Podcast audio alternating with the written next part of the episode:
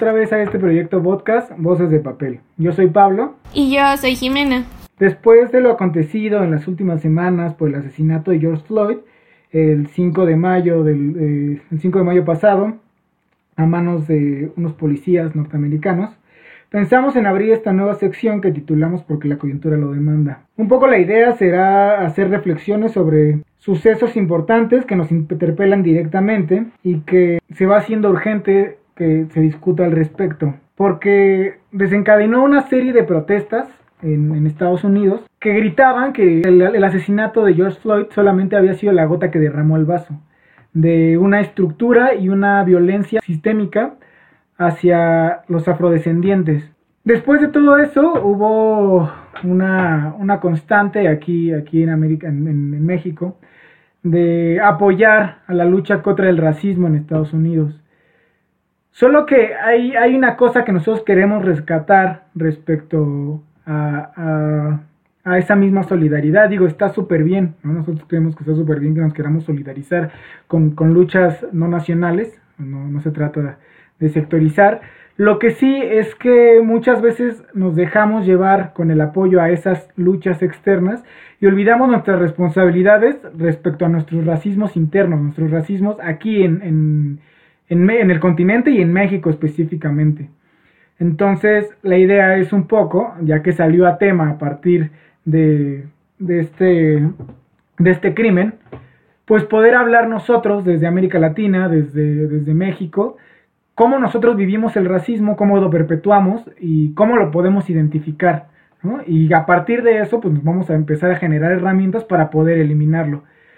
Para todo esto, eh, evidentemente eh, no creemos que seamos eh, expertos en todo, por eso pedimos ayuda a personas que sí, que sí son expertas en algo. Invitamos a una compañera que ahorita mismo es una celebridad, es la celebridad de, de la carrera de mi generación. Junko, eh, que es una compañera que ha estado, que hemos tenido clases prácticamente desde el primer día de la carrera, somos de la misma generación. Hemos compartido diversas clases, hemos ido equipos varias ocasiones y por eso me dio, eh, se me ocurrió que sería buena idea invitarla. Ella ha estado trabajando prácticamente desde que la conozco la cuestión de, de, de la negritud. Entonces, pues dejo que ella se presente, que nos cuente un poco cuál ha sido el trabajo que ha estado haciendo respecto a, en, este, respecto a la negritud, en contra de la racialización, en contra del racismo, cuáles han sido sus, sus actividades y también, claro, pues por qué te atrajeron estos temas y cuáles son tus reivindicaciones. Eh, bueno, como dijo Pablo, eh, soy, soy latinoamericanista, me llamo Yumko. Eh, soy originaria de Veracruz, estoy terminando la licenciatura en estudios latinoamericanos.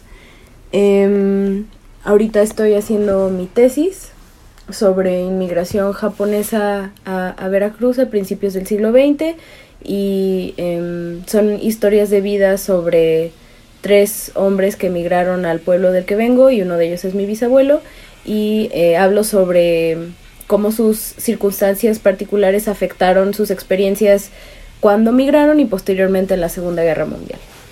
Em, no obstante, eh, no son mis únicos temas de interés y de investigación. Eh, yo soy afro-japonesa y soy chicana, soy escritora, entonces eh, hago ficción, cuentos, escribo ensayo y también escribo críticas de, de cine y de eh, de, cultura pop, digamos, eh, atravesado por la racialización, las cuestiones de racismo, las cuestiones de identidad. Em, y me interesa mucho la difusión de información en torno a, al racismo, em, porque me parece que es una de las formas más importantes en las que podemos desmantelar estos sistemas de opresión y sobre todo la, hacer que esta información sea accesible y que em, cualquier persona pueda entender cómo se lleva a cabo la lucha antirracista para que, para que puedan hacerlo ellos mismos en su vida diaria. Buenísimo. Pues ahí tienen una compañera comprometida con contra en la lucha contra el racismo. Igual se habrán dado cuenta que tenemos una nueva conductora del programa, bueno, del podcast, una nueva conductora del podcast. No ¿te gustaría presentarte?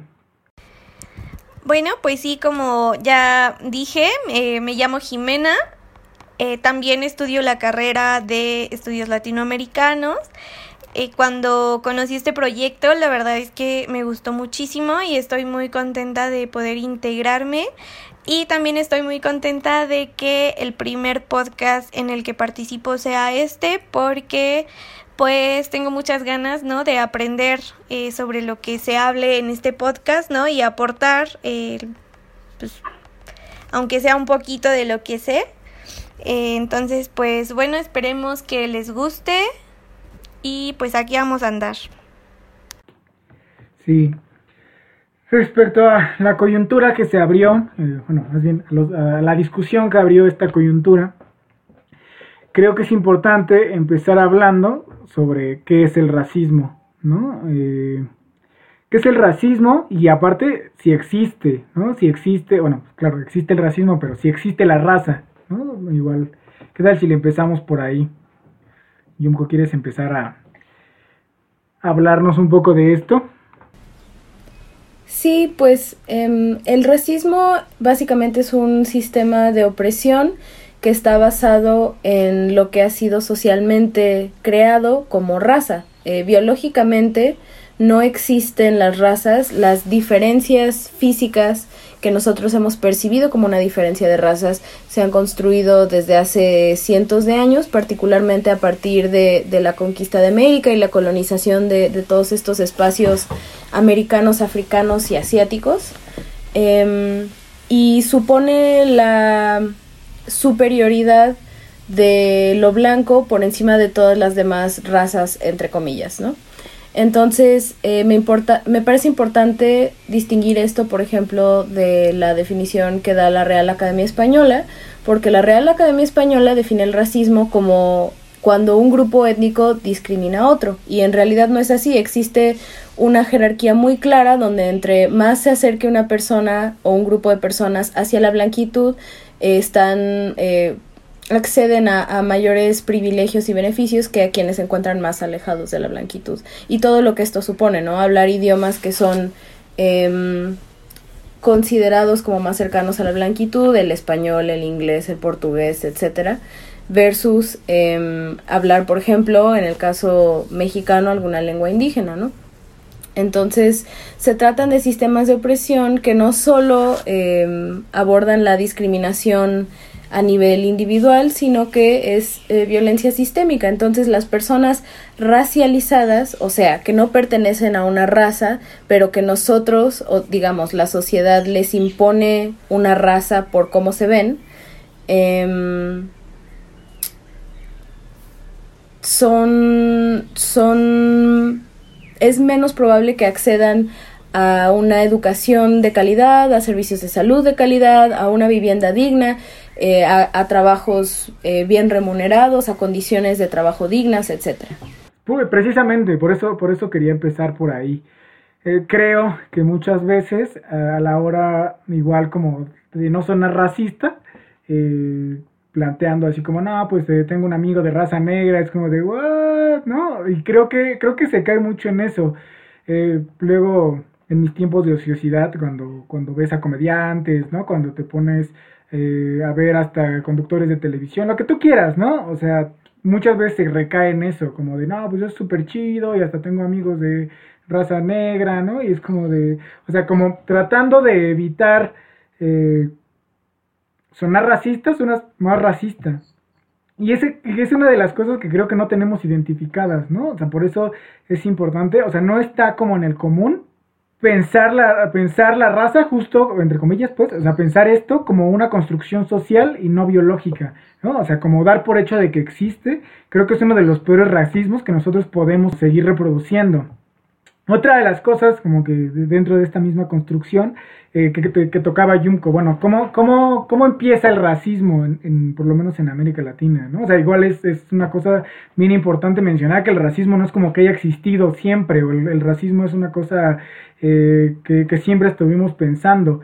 Muy por el contrario, si, nos ponemos a leer o nos podemos investigar como cuáles eran las formas de convivencia, por ejemplo, entre los romanos y los pueblos etíopes, pues no había una, una relación de, de inferioridad o de una relación a partir del color de piel.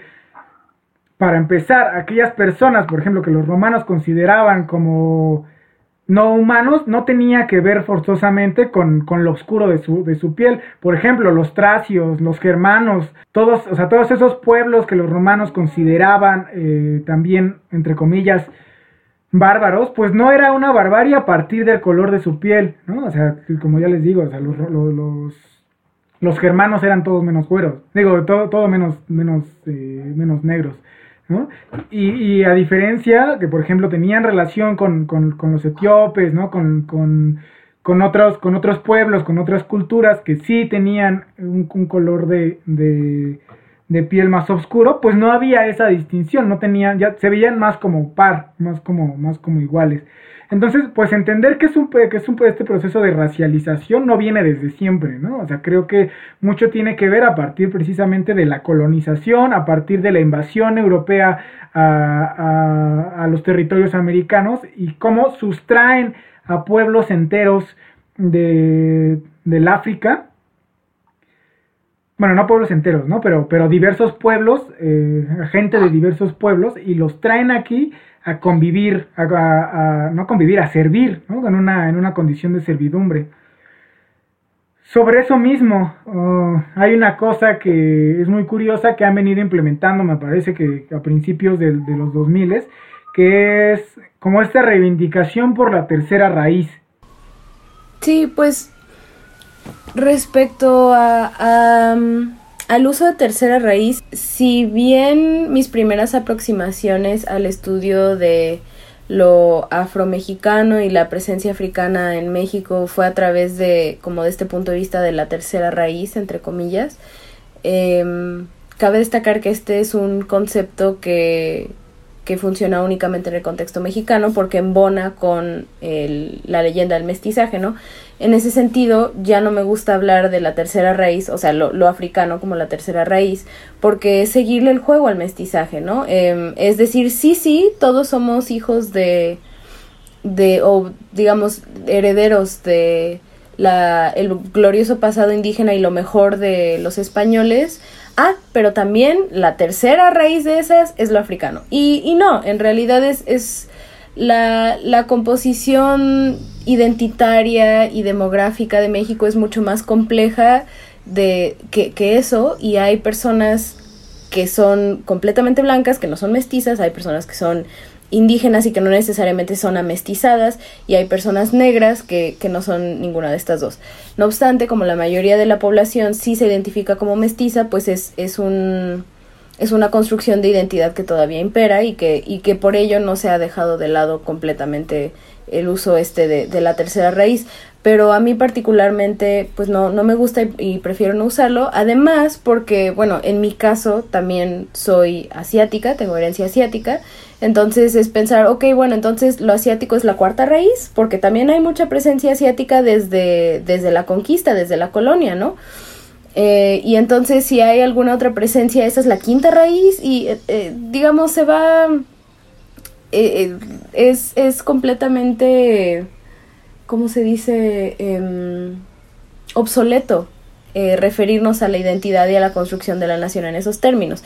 Si bien sirvió para construir a la nación, para crear un, un, un homogeneizador para, para todos los mexicanos de este nuevo espacio que era México, ahora ya me parece que es viable eh, dejar eso atrás y tratar de definirnos en otros términos que, que no sean, que nos identifiquen mejor que solo decir que somos mestizos. Sí, claro. Y sobre eso mismo, es que, como tú dices, hablar de raíces es hablar igual de pasados idílicos en donde había naciones puras, ¿no? Bueno, había pueblos puros, porque, o sea, igual tomemos algo muy en cuenta, el mestizaje, cuando hablamos de mestizaje en estos términos, no estamos hablando de mestizaje de raza, estamos hablando de mestizaje cultural, porque no hay otro tipo de mestizaje porque la raza no existe, ¿no?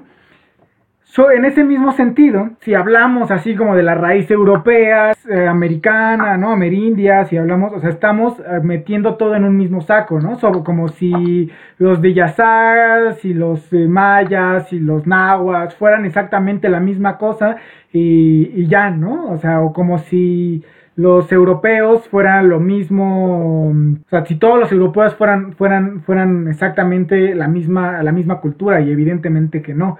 O sea, hablar de una tercera raíz sólida, como lo planteamos como la africana, es como pensar que África es un país, ¿no? O sea, como pensar que África es una cosa sólida, eh, heterogénea, completamente plana, cuando pues no, las personas que vinieron, que, que, fueron eh, traídas, que fueron arrastradas por el esclavismo, de África para acá, pues no eran una sola cultura, venían cada quien con sus propias lógicas, con su propia cultura, con su propia lengua, vienen de diferentes pueblos y aquí se construyó una cosa como muy particular. Entonces, hablar de raíces a mí me parece, como tú dices, una cosa obsoleta porque no hay tal pasado de, de culturas completamente separadas y heterogéneas que se vinieron a juntar aquí. Por el contrario, o sea, todas somos así mezclas y mezclas y mezclas. Y, y justo como en este sentido que, que dices que, que es invisibilizar las mezclas, me parece que también lo retrata como esta cuestión del encuentro de dos mundos, ¿no? Que eh, borra por completo todas las relaciones violentas eh, no sé si decir genocidas, hay mucho, hay mucha este, controversia respecto al término genocidio para, para épocas tan, tan lejanas, pero a mí me parece adecuado en, en, este, en este caso. Pero digamos, el, el, la esclavización, la erradicación, la evangelización y, y todos estos procesos coloniales pues sí, a través de la leyenda del mestizaje es algo muy bonito, ¿no? Y muy romántico y muy, sí, nos juntamos todos y ahora somos felices y mestizos. Y, y borra todas las, las, los cientos de años de, de violencia que, que significó ese, ese mestizaje, ¿no? Igual, no creo que esté, esté como de más eh, llamarlo como con, con conceptos que, que nosotros traemos a cuenta en este en nuestros momentos, porque tampoco es como que ellos se llamaban como colonias, ¿no? O sea, para ellos eran el virreinato. Nosotros desde aquí, desde un análisis histórico, decimos, pues que éramos, que éramos una colonia, ¿no? Era, no, no se trata de un virreinato, pero, pero bueno, sí, y ahí nace, ¿no? Entonces, ahí nace históricamente como todo esta, esta, este proceso de, de diferenciar a partir del color de piel. Precisamente este Aníbal Quijano, un filósofo peruano, sí, un filósofo peruano muy, muy importante, de, esos que pocos estudian en, el colegio de filosofía, porque son muy, son tremendamente eurocéntricos en el colegio de filosofía. ¿Qué cosa? ¿Eurocentrismo en la facultad de filosofía y letras? Y claro, se pasa. Eh, aborda muy bien este tema, ¿no? O sea, después de, bueno, en la, en, el, en, la, en la colonia, en, en, este, en este periodo de la historia, pues se instaura una, un régimen social completamente estratificado a partir de estas combinaciones. ¿Cómo, cómo le llamaban? Este... ¿Castas? Castas. El sistema de castas que tanto nos hizo sufrir en la primaria. No sé si a ustedes les, les, les hicieron aprenderse qué con qué da qué y el salta para atrás y el lobo pelón y todo eso, ¿no? El lobo y sí. Horrible. Sí, espantoso. Pero todo eso, ¿no? O sea, este, este Aníbal dice, ahí crea un concepto, eh, desarrolla un concepto que le dice la colonialidad del poder. Este, ese sistema colonial, cuando nos, cuando nos independizamos, cuando los países eh, americanos se, establecen sus luchas de independencia, quitan a la persona que estaba ahí arriba, pero ese sistema social, en términos culturales, no es que haya desaparecido, continuó y para ser un poco más claros, o sea, eh, este, no me digan que este Hidalgo, que este, o sea, todos esos caudillos, aquellos criollos, aquellos españoles nacidos en México, aquellos mestizos con mayor, mestizos con mayor carga eh, europea, pues fueron los que al final de cuentas dirigieron esa independencia, ¿no? Entonces, el, la imagen de los que deben mandar, los que deben ordenar, se quedó como el que tiene que ser blanco, ¿no? El blanco que, que, tiene que ordenar. Pero, pero además en este sentido, Guerrero era, era negro y Morelos también era negro. Y justo por esto que dices de que como una persona que no es blanca va a mandar, han sido históricamente, en inglés le llaman whitewashing, ¿no? Como lavarlo de blanco, este, digamos, han sido blanqueados porque nos parece impensable que una persona, no solo una persona blanca, sino que una persona negra que está, digamos, hasta abajo de estas jerarquías, que son lo peor de lo peor, sea de los padres de la patria, ¿no? Eh, también, digo, pensar padres de la patria me parece un poco ridículo, pero, eh, pero, pero sí, eh, han, sido, han sido blanqueados y esto, esto que mencionas, a mí me cayó el, el 20, hace unos meses eh, fui a Guanajuato por primera vez y fui a la Lóndiga de Granaditas y dije como un, un ejercicio personal, ¿qué tantas referencias a lo negro puedo encontrar en este museo? Y hay una galería en la planta baja donde cada habitación está dedicado a uno de estos próceres y está una, una cabeza así gigantesca en cada, en cada habitación y abajo una breve biografía y como sus aportaciones más importantes al movimiento insurgente. Entonces, bueno, está Hidalgo, luego está Morelos, está Allende y luego está Guerrero, en ese orden creo. Y en el de Morelos, nada en el de Guerrero, nada. En otra línea del tiempo de, todo el movimiento independentista, nada. Un retrato, eso sí, un retrato de Guerrero muy eh, clarito de piel, blanco, pues. El cabello sí chino, pero como suelto, digamos, ondulado a lo mucho. Y mm, incluso eh, cuando se hablaba de mm, la colonia, me llamó muchísimo la atención estas figuras de, del habla que, que, estaban en los textos museográficos, que decían sí, porque aquí convivían este eh, españoles y bueno, otros europeos, convivían indígenas, convivían, no recuerdo exactamente qué etnias nombraron en este momento, pero digamos, nombraron cada etnia y negros. Y, y me llamó muchísimo la atención porque qué, qué tan enraizado está ese racismo que los negros no merecen, o sea, no tienen ni un lugar de origen. Son negros, pues ahí están, pero, pero ni siquiera para decir personas africanas, personas afrodescendientes, personas, eh, lo ideal, esclavizadas, secuestradas de África. A, a, eso voy, ¿no? O sea, incluso previo a la, a la independencia, ni siquiera se reconoce la presencia de personas africanas en, en este espacio que ahora es México. Y, y me pareció muy fuerte porque además la independencia no solo significó la independencia de México de España, sino la emancipación de los esclavos, de las personas esclavizadas, más bien. Y eh, también en la Lóndiga hay unos murales que se hicieron en los 50, no recuerdo el nombre del artista ahorita, pero fueron realizados en los 50 y una de las de las imágenes que me pareció más fuertes son de hombres negros, este atados con cadenas en la oscuridad. O sea, solo entra un poco de luz como en la escena, pero están en la completa oscuridad y otro hombre está enterrado y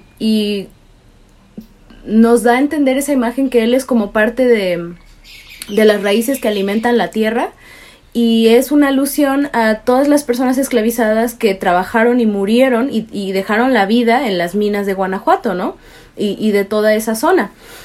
Y qué fuerte que, aunque sí están ahí en los murales, como que es una especie de, como, como doble pensar, como de Orwell, de, de, de, de la novela esta, de reconocer, hablar de ello y nombrarlo, pero a la vez borrarlo en, con esa misma oración, ¿no? Y, y, que lo negro ya nos parece tan lejano y tan inimaginable y, y que no hay negros ahora. Y, y, eso también fue, fue la otra cuestión que me llamó mucho la atención. Esto ya es mucho más, digamos, menos riguroso, si así lo quieren llamar, pero haciendo observación, caminando por las calles de Guanajuato, yo veía muchísima gente negra Y gente de ahí, pues no, no eran turistas, eran personas con las cosas del súper, llevando a sus niños este, de la escuela o a la escuela, cosas así.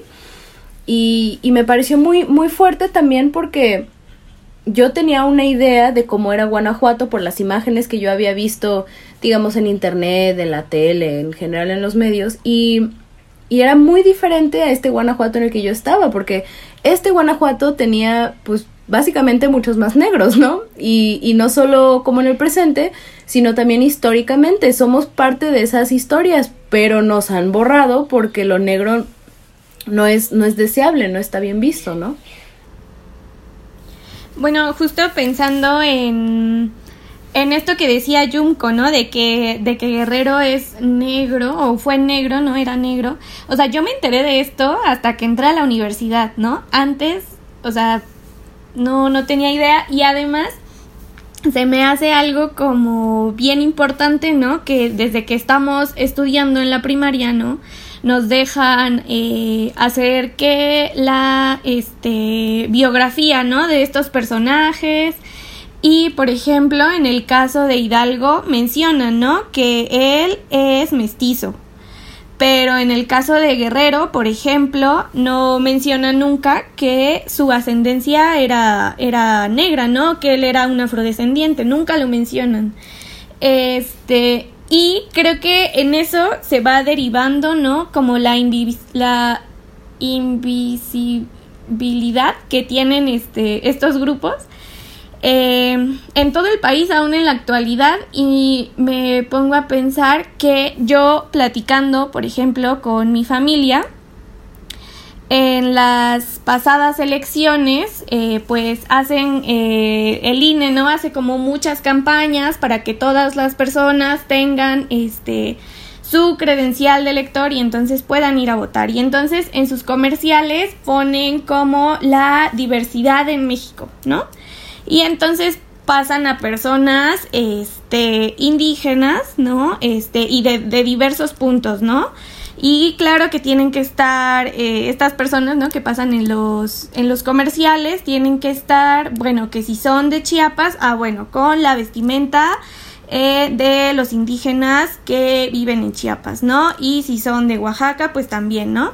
Pero eh, siempre subtitulan, ¿no? Estos, estos comerciales y, y hablaron, ¿no? En uno que yo llegué a ver sobre los afrodescendientes, pero no pasaron ninguna imagen sobre eh, eh, que, que mostrara a una persona afrodescendiente, ¿no? Solo como que los mencionan porque pues ahí están. ¿Y dónde? Pues quién sabe, ¿no? o sea, sabemos que existen.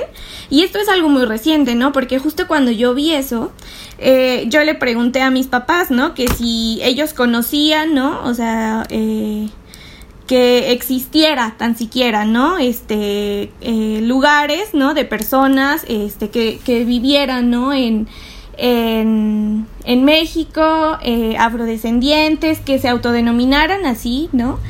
O, que lo vieran reflejado en los medios.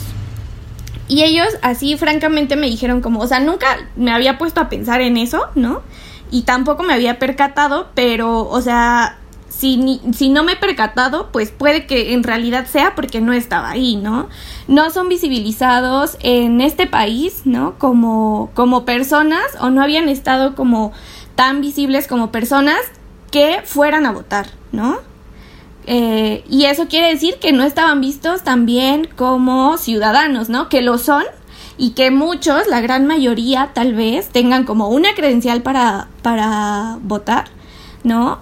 Eh, pero en esta en este hablar no como de la diversidad eh, cultural que hay en México la diversidad de color de piel de procedencia no estaban eh, tomados en cuenta ahí no y creo que esto tiene mucho que ver con la forma en la que ahora México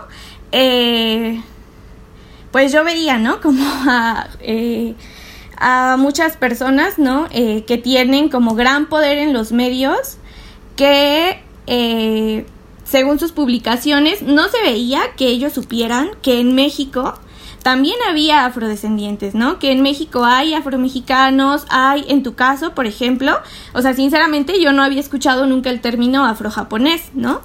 Y se me hace como justo bien importante porque, o sea, tal vez yo no soy la única que no lo ha escuchado y que tampoco lo ha relacionado con personas que vivan en México.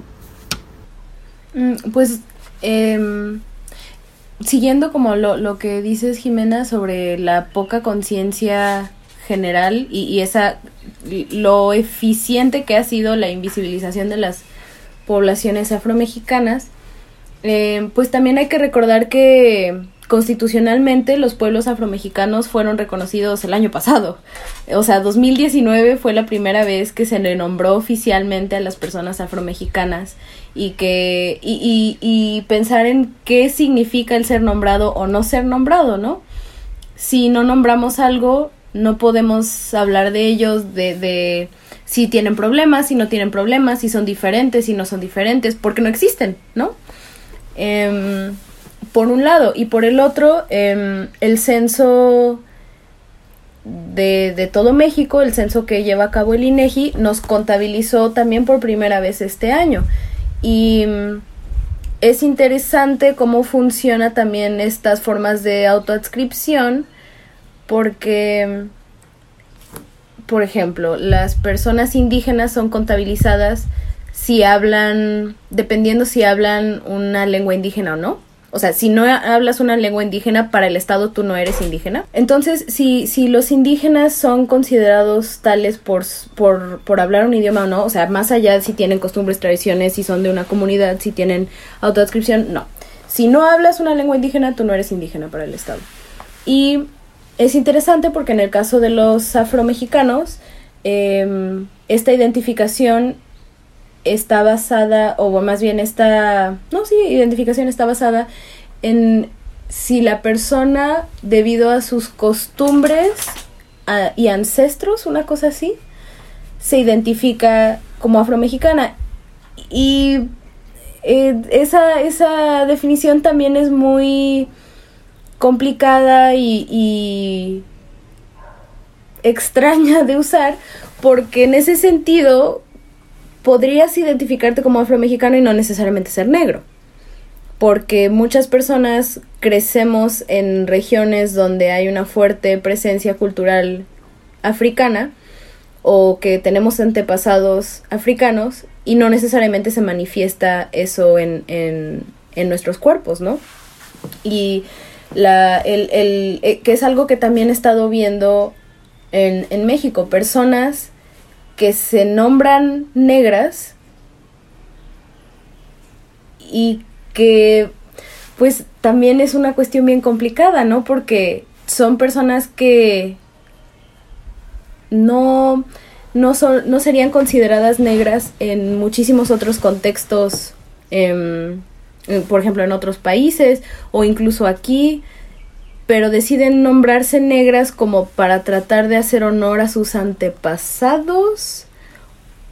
Es una cuestión muy extraña y que me parece que es, es bastante particular al, al, caso mexicano porque pues justo como apenas estamos hablando de quiénes son los negros, quiénes no son los negros, eh, pues también es un camino que, que, las personas tienen derecho a explorar, ¿no? Pero, pero a lo que voy es que el definirse como negro en México, bueno, que también muchas personas no les gusta de, llamarse, nombrarse negros porque suena feo, ¿no? Entre comillas.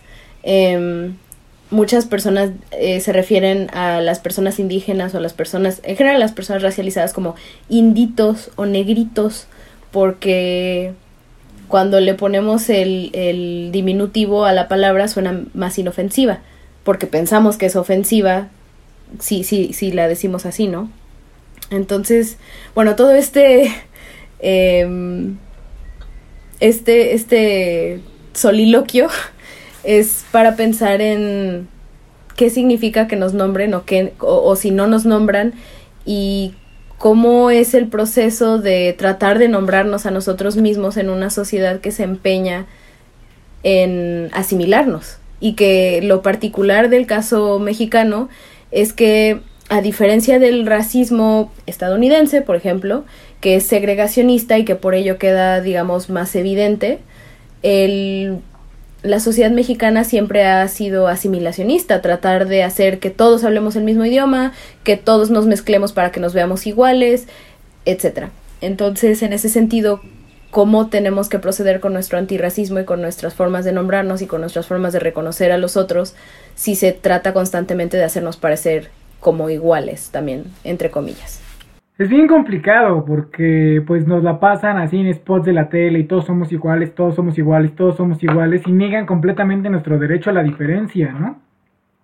Es, es una cosa igual muy, eh, muy controversial. Quiero terminar un punto porque creo que ya estamos como metiéndonos en cosas muy actuales y te quería algo decir, como la, la parte histórica en la que estamos, que eh, me quedé con ganas de decir algo, y es precisamente un poco ahondar lo que estaba diciendo Yumko, o sea, cómo hemos negado a esa, a esa parte de la historia, ¿no? O sea, se han vuelto sujetos sin historia y como tal, o sea, como un sujeto sin historia es un sujeto que no existe, o sea, es un sujeto que, que no es parte de nosotros porque no está ahí, ¿no? O sea, cuando vemos justo, perdón que regrese tanto, eh, cuando, cuando vemos las luchas de independencia, los sujetos, para empezar, somos, tenemos una historia eh, infinitamente caudillista, ¿no? Infinitamente eh, hecha por personajes eh, muy particulares y no por las personas que estaban, las personas que murieron en esas, en esas batallas, no las personas que se levantaron en contra de, sus, de, de, de aquellos que los esclavizaban, ¿no? Pero, pero lo poco que se habla de aquellas masas insurrectas siempre se nos viene a la cabeza aquellos indígenas, aquellos pueblos que ya existían, o sea, como, como aquellos, aquellos que ya estaban aquí. Pero claro que no eran solamente los que estaban aquí, sino que los que trajeron a la fuerza fueron parte importantísima de la historia. En ese mismo sentido, no vemos, o sea, por ejemplo, tuvo que hacer una película gringa la que recuperara la historia de Yanga, ¿no? En esta película de Django sin cadenas, ¿no? De este Tarantino cuando es una cosa muy mexicana, o sea, lo que la, historia de Yanga fue, fue en Veracruz, ¿no? Y, y, si, nos, si nos ponemos a ver en la, la, historia latinoamericana, la presencia negra es infinita, ¿no? Es, es, es una cosa bien, bien interesante. Están en todos lados prácticamente, ¿no? Y o la primer nación negra del mundo. Y no solamente porque sea consolidado como nación, sino todo ese proceso filosófico, o sea, construyeron una revolución dentro de una revolución. Estaban a la vanguardia. Estamos hablando de que cuando en ese momento la vanguardia eran los pensadores franceses, los haitianos estaban pensando, ah, pues si tú estás diciendo de que todos los hombres somos iguales, ¿por qué no nosotros podemos ser parte de esa igualdad? Y que es esta, perdón que te interrumpa, pero es esta, esta ironía como de es que, eh, que también es de Orwell, ¿no? Es que unos somos más iguales que otros. Claro.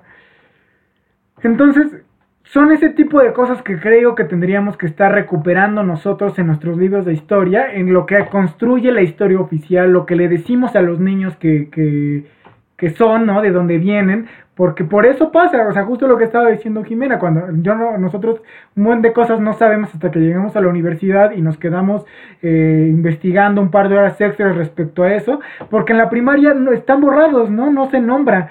Entonces, cuando ven a ese, a ese, a ese ajeno, a ese, a ese otro, ¿no? A ese, a ese otro que no es parte de lo que eh, simula su igual, pues les da, les da miedo, ¿no? Es esta, esta situación que tú dices también, o sea, es, una ofensa llamarle negro, porque pues, ¿cómo me voy a llamar negro si soy, sería la persona que no tiene historia, la persona que no existe, la persona que no nombran, ¿no?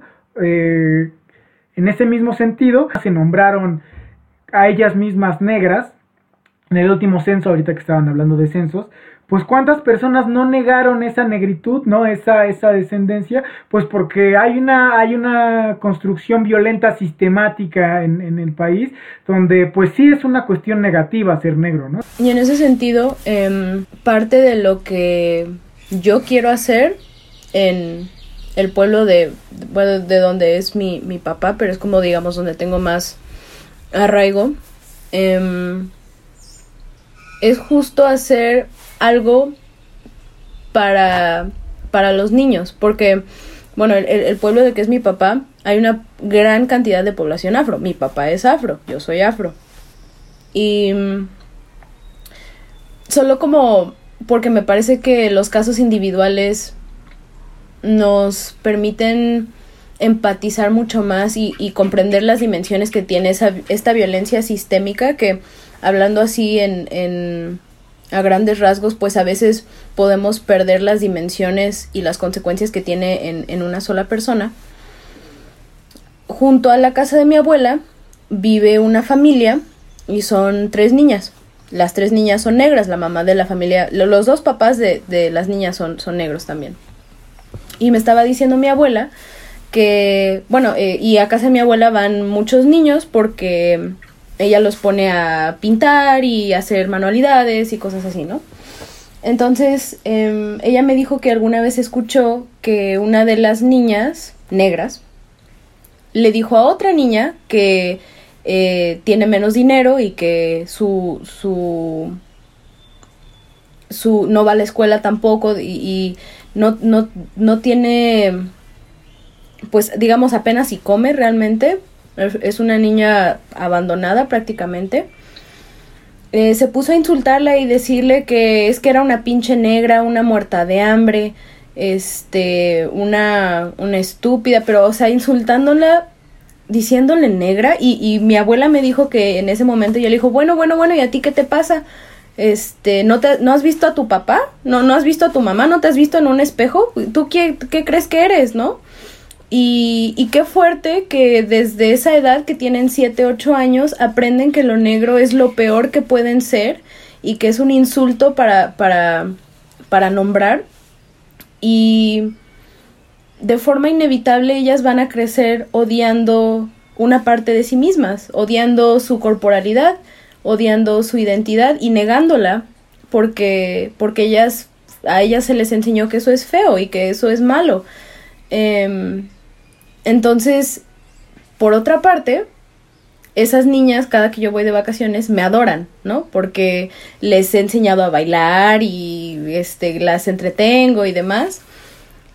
Y yo quisiera mucho hacer este ejercicio con ellas y de hablarles más como sobre la historia afro y, y por qué no deben de creerse esto que les enseñaron, ¿no? Porque es una es una enseñanza muy arbitraria y muy violenta y que finalmente les enseña a odiarse cuando pues coño, el hecho que, que existamos todavía es muestra de que no pudieron acabar con, con todas estas personas que, que fueron secuestradas, ¿no? Y obligadas a trabajar en condiciones horribles. O sea, a pesar de todas esas violencias, aquí estamos. ¿Y por qué no estar orgullosos de ello?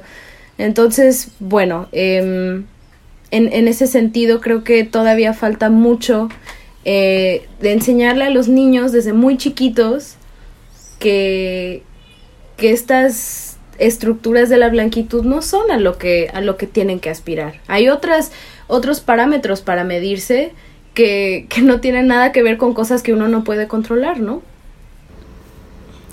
Con lo que comentas ahorita, Junko, yo me quedé pensando, ¿no?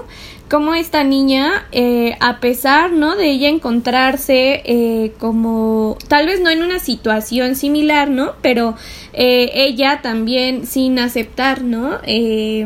o sin, sin ver, ¿no? Eh, el, su, su negritud, ¿no? O sea, me hace pensar como en dónde ella pudo haber eh, entendido, ¿no? Que, que el llamarle negro o negra a alguien era un insulto. Y yo creo que eso viene como de, de muchos espacios, ¿no? Eh, eh, cuando estaba eh, comenzando todo esto de, de, las manifestaciones en contra del asesinato de, George Floyd, pues yo platicaba con mi hermano igual, ¿no? De la situación, de lo que eh, se platicaba, ¿no? Dentro del colegio sobre la situación. Y entonces yo usé justo la palabra negro, ¿no? Para referirme a las personas negras. Y mi papá, o sea, eh, intentando, ¿no? Corregirme, me dijo como personas de color. O sea, y yo sé que él no lo hizo como con una intención de... de... o sea, como, como con una mala intención, sino porque él, ¿no? Tal vez en su imaginario eh, también ve como el, el decir como o, o mencionar, ¿no? Eh, o referirme a las personas negras justo como personas negras, como algo violento, ¿no?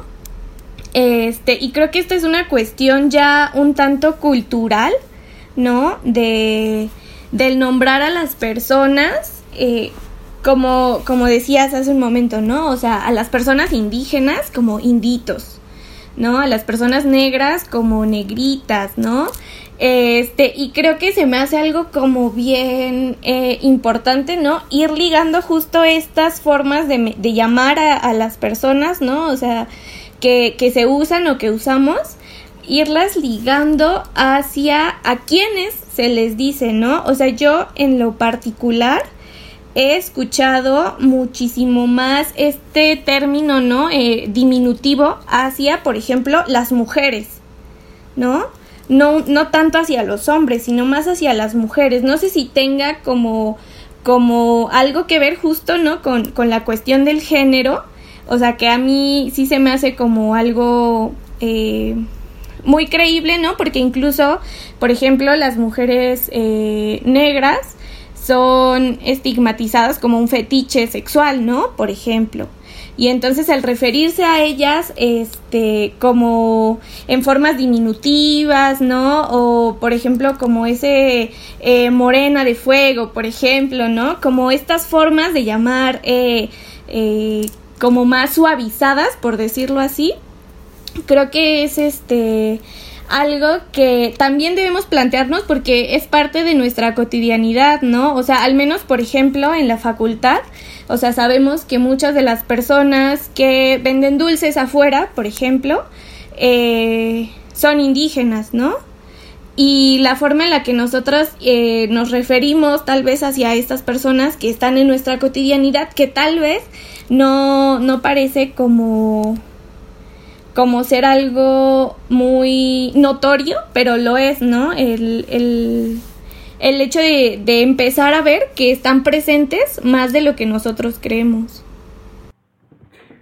Sí, sí, es una cosa bien complicada porque pues así vemos con horror cada vez que pensamos en el apartheid, ¿no? O sea, esta forma de división sudafricana que implementaron los, los, los los ingleses, ¿no? En el cual se dividían, una ciudad completamente dividida a partir de, de tus orígenes y de tu color de piel, evidentemente.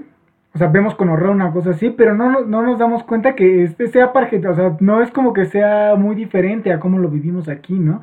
O sea, en la ciudad siempre siento que hay como una, una línea divisoria en donde no vemos a los indígenas conviviendo con nosotros, ¿no?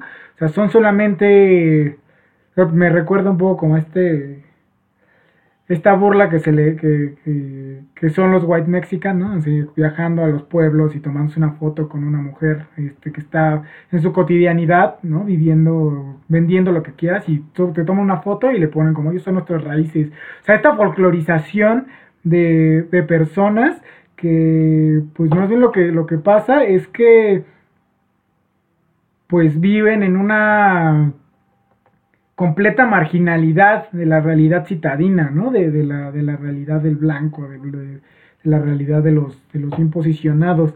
Entonces, hablar de racismo y hablar de, clasismo en México es una cosa bien ligada, porque aquellos que, que, que tienen tonos de piel más oscura, tienen menos posibilidad de acceder a un mejor trabajo, tienen menos posibilidad de acceder a una educación más allá de la primaria, o a veces ni a la primaria, pues, ¿no?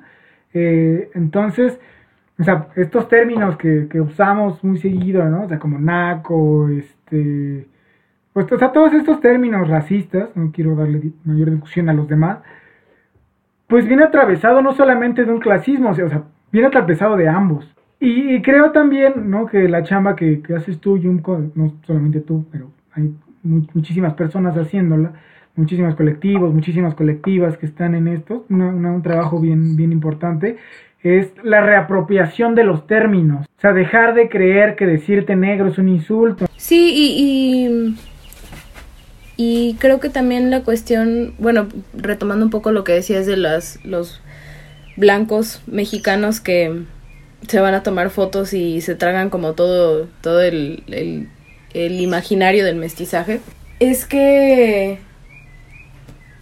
funcionan como en una, también en una lógica de,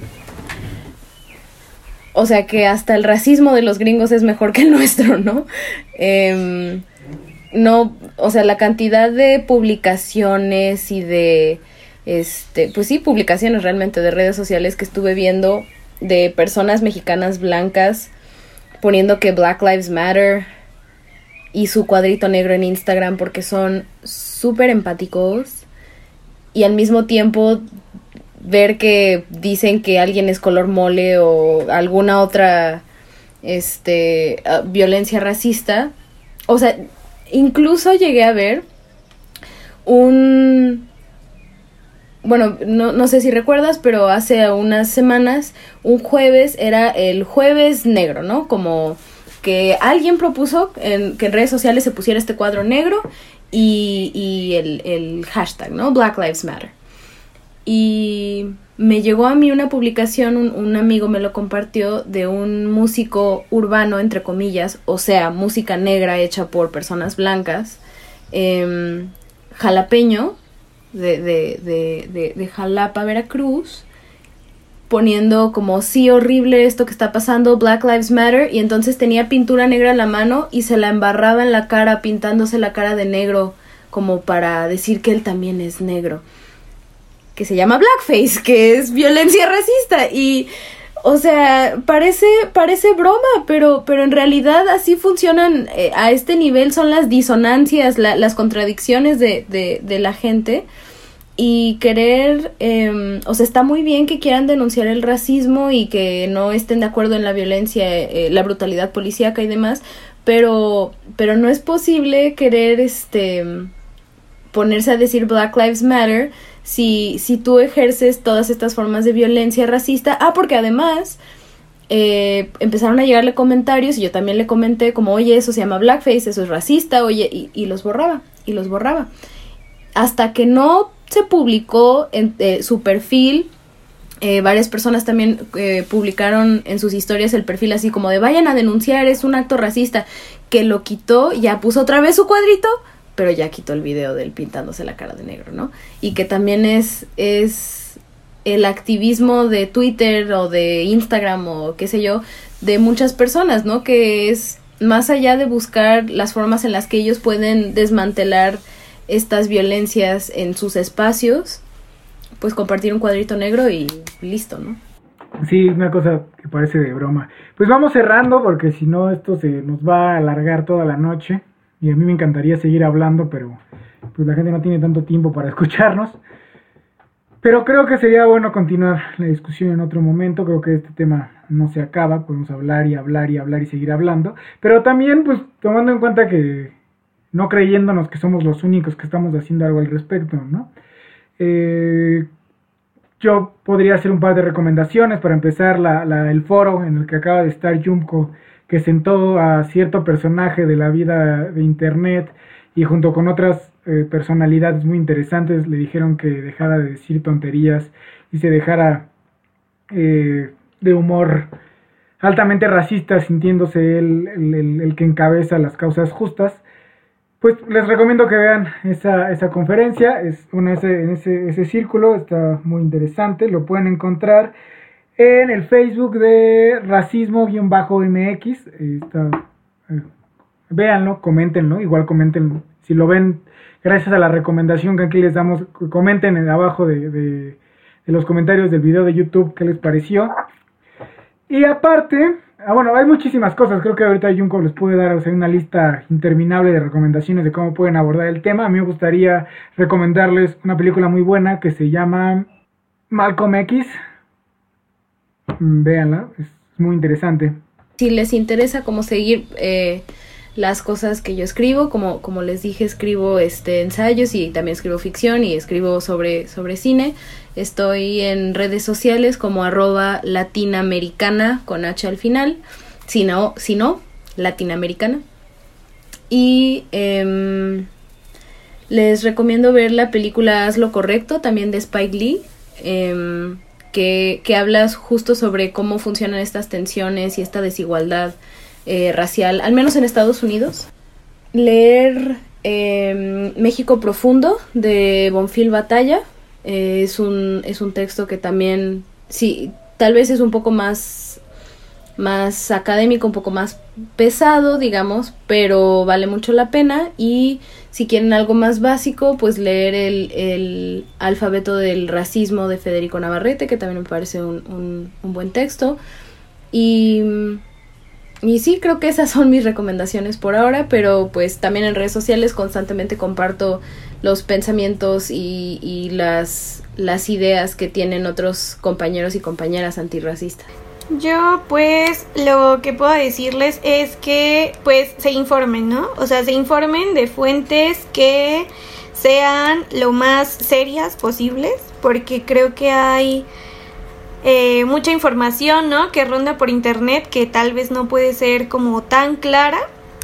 Eh, si están escuchando esto tal vez por YouTube, igual en la caja eh, de descripción podemos dejar el link de, del Twitter de Junko, ¿no? Para que sea más fácil que la encuentren, la vayan a seguir ahí. porque justo como menciona, ah, bueno, además de que ella comparte, ¿no? Mucha información al respecto, eh, comparte, retuitea como eh, cosas de, de, otros hombres y mujeres, ¿no? Que también trabajan este tema, ¿no? Eh, tal vez no solo en cuestión de negritud, ¿no? También en cuestión de lo indígena, entre otras cosas. Y pues bueno, nada más. Pues muchas gracias por acompañarnos, Yunko, por tus grandes aportaciones. Gracias por la invitación. Nos seguimos viendo, escuchando y nos vemos en el, nos escuchamos en el próximo podcast de este proyecto Voces de Papel.